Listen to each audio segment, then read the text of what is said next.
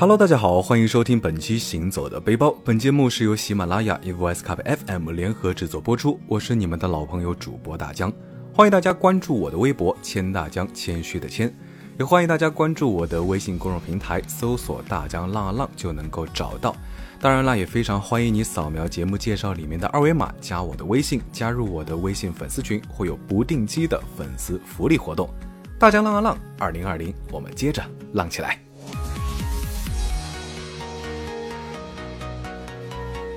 那么这期呢，咱们继续去寻找离天空最近的美景。那成都呢，其实不愧是网红城市，除了市区有好玩的商店、好吃的美食，近几年城市周边呢也开发了不少适合周末游、短期度假的网红景区。在众多的网红景区中，要说最适合看天空拍照打卡的地方呢，啊，应该就是浮云牧场了吧？那光听这个名字就感觉非常的有诗意。这是一座隐于雪山之间的酒店。啊，虽然名字叫做牧场，但是这里的牧呢不是指动物，而是指云。好吧，毕竟是网红酒店，那生意还是非常火爆的。去玩的话呢，都得提前好久预定。啊，因为大江这次是临时想去玩，结果发现酒店所有的房型都已经订满了。但是呢，这难不倒大江，因为浮云牧场不住景区里的酒店呢，也可以买门票进去拍照打卡。所以呢，大江就马上搜索了一下附近还有什么可以住的地方。发现离浮云牧场只有几公里的桃坪羌寨啊，有很多的酒店，而且呢看起来风景也不错，价格呢也非常的诱人，才两百多块钱，啊，所以就赶紧订了酒店。那么这次的行程除了浮云牧场呢，也会在牧场的周边逛一逛。那么接下来就赶紧跟着大江一起去看一看吧。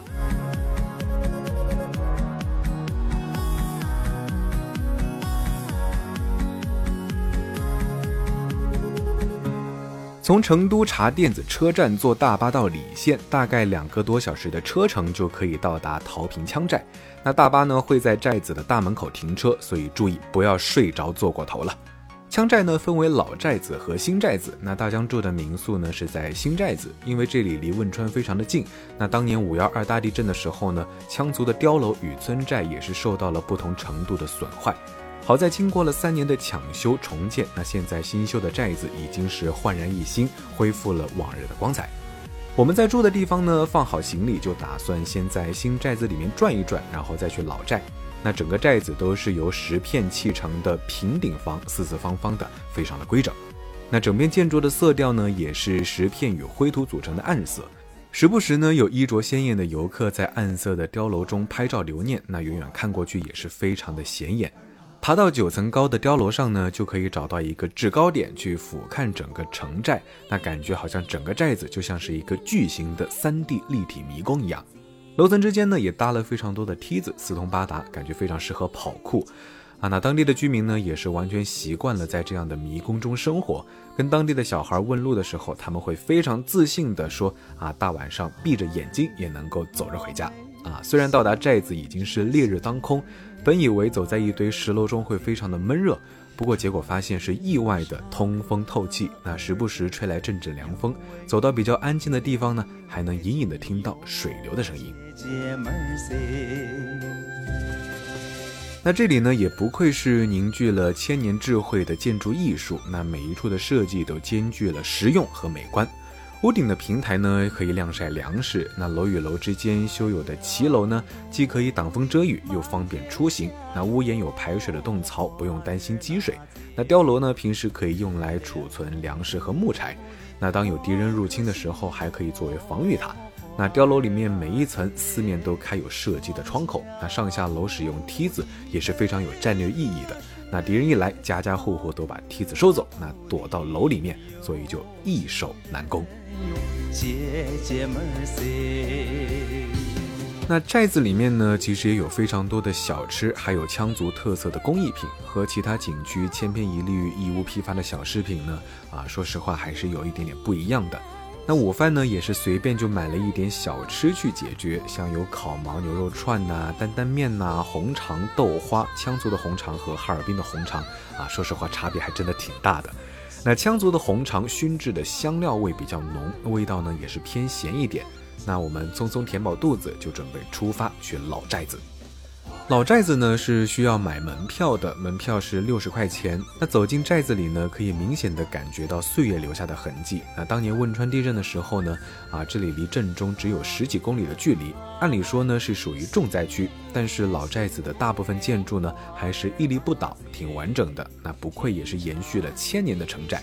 一方面，老寨子所处的位置呢是一个冲积扇，那地质结构相对稳固。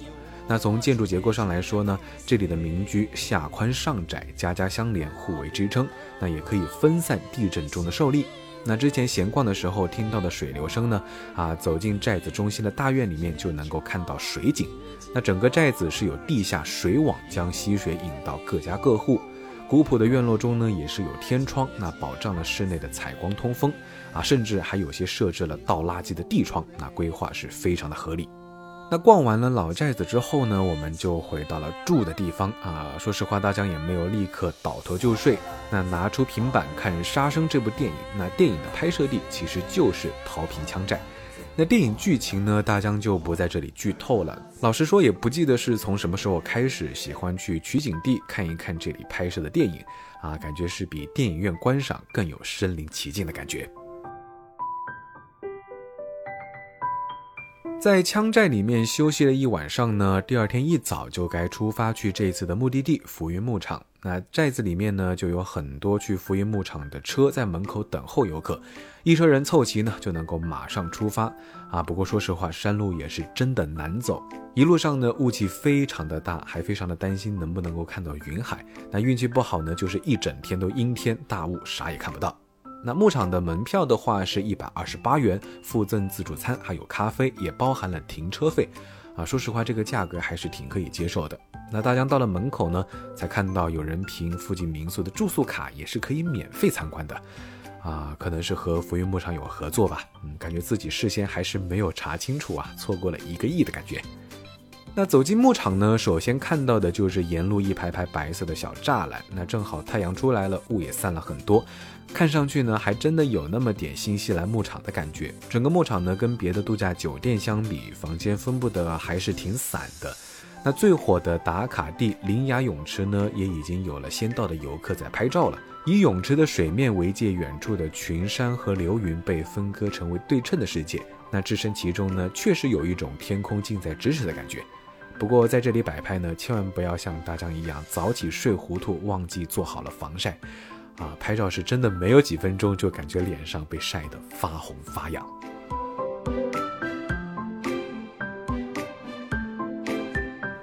那在泳池拍照打卡完呢，到处溜达的时候，正好碰到了帐篷营地的工作人员在收拾房间。那也是厚着脸皮的去问了一下，可不可以看一看房间里面是什么样的，那方便下次订房。啊，工作人员呢还是挺大方的，三种房型都带着我们参观了一下。那帐篷房呢是最便宜的，啊，虽然拍照挺好看的，但是呢没有独立的厕所，要走一段到公共区域才能够洗漱、上厕所什么的。所以呢，如果是带孩子啊，感觉小朋友晚上上厕所什么的还是有一点点不方便。水晶玻璃房呢和云景房都是集装箱的改造房，啊，可能有人会觉得这不就是建筑工地的那种活动板房嘛？房价怎么这么贵呢？还用这种房子是不是很坑人呢？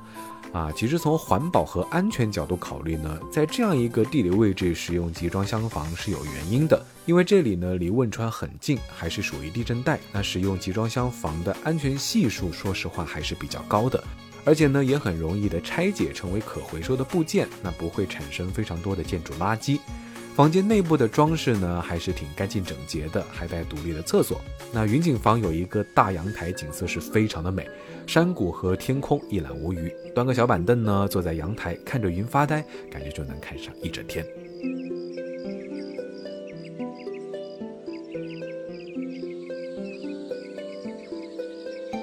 水景玻璃房附近的话呢，就有很多的野花花丛，这又是另外一种风格的景色。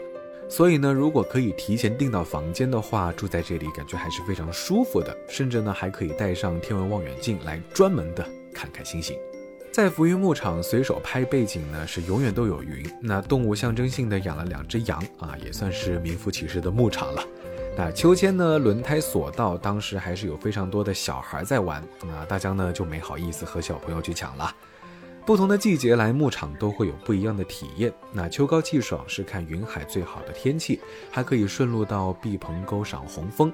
啊，冬季来的话呢，可以看到云海中的雪山，非常的浪漫。下山前再去古尔沟泡温泉，那周边的景点选择，说实话还是非常多的。如果时间充裕的话呢，订得到房间，在浮云牧场住几天，把周边玩个遍的话，还是非常棒的。那像大江这样的短途游的话呢，住山下那种可以免费参观牧场的民宿，性价比还是非常高的，房费呢才两百多块就可以进去拍照打卡。